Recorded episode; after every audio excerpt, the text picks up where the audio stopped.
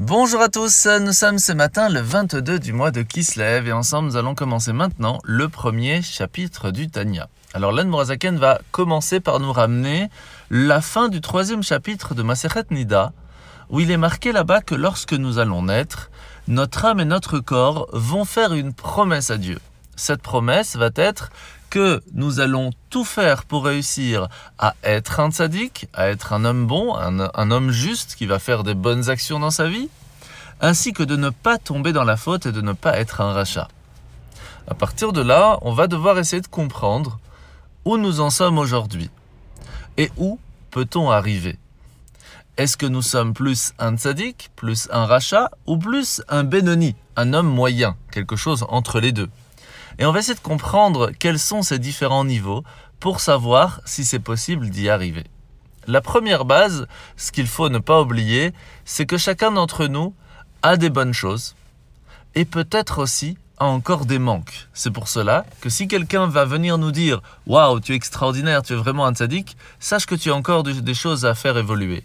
Et inversement, si on ressent à l'intérieur de la tristesse par rapport à nos fautes, sachez que à l'intérieur de vous, il y a aussi de bonnes choses et qu'à partir de cela, vous pouvez faire grandir une belle lumière. À partir de là, nous allons essayer de comprendre premièrement les cinq niveaux de base qui vont nous donner une explication plutôt générale de qui peut-on être.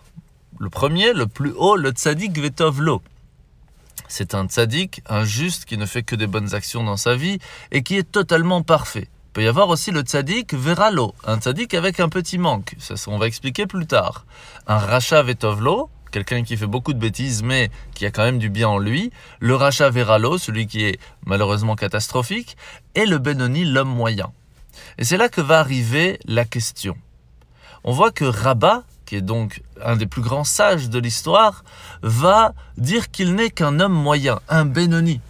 Et c'est là que son ami Abaye va lui dire, mais une seconde, si toi qui es le plus grand, le plus sage, le plus grand rabbi de la génération, et que tu n'es qu'un homme moyen, alors qu'est-ce que nous sommes nous? Et c'est pour cela qu'à partir de demain, nous allons essayer de comprendre qu'est-ce que véritablement un tzaddik, un Benoni et un rachat, pour savoir comment remonter la pente pour réussir à être ou un Benoni ou un tzaddik. Alors aujourd'hui, c'est le jour de la Takana du Rabbi Yosef Yitzhak. Vous savez qu'après avoir fait la prière, il est important de lire des Teilim, mais précisément celui du jour, car cela permet de nous protéger de beaucoup de choses qui pourraient arriver autour de nous, d'où l'importance de cette Takana aujourd'hui. Alors, la mitzvah de ce matin, nous sommes la mitzvah positive numéro 23. Le Lévi se doit de faire son travail dans le temple comme on lui aura demandé. Mitzvah négative numéro 72, 72. Le Kohen et le Lévi ne peuvent pas mélanger et s'échanger les places. Chacun a son travail à faire.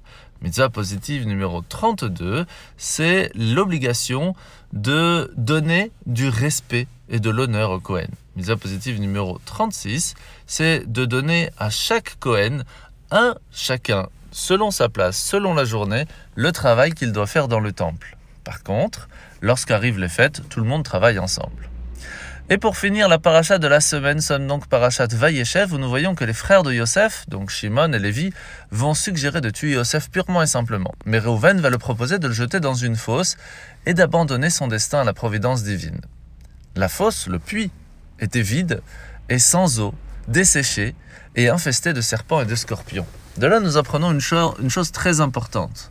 À partir du moment où le puits est vide, il est asséché d'eau, de Torah, d'études et de bonnes actions. Malheureusement, cela donne place à la possibilité d'amener des serpents et des scorpions, dont l'importance de l'étude de la Torah, qui est comparée à l'eau, qui permet à ce que les serpents et les scorpions ne peuvent pas venir nous toucher, et ce, à chaque seconde de notre vie. En vous souhaitant de passer une très bonne journée, et à demain.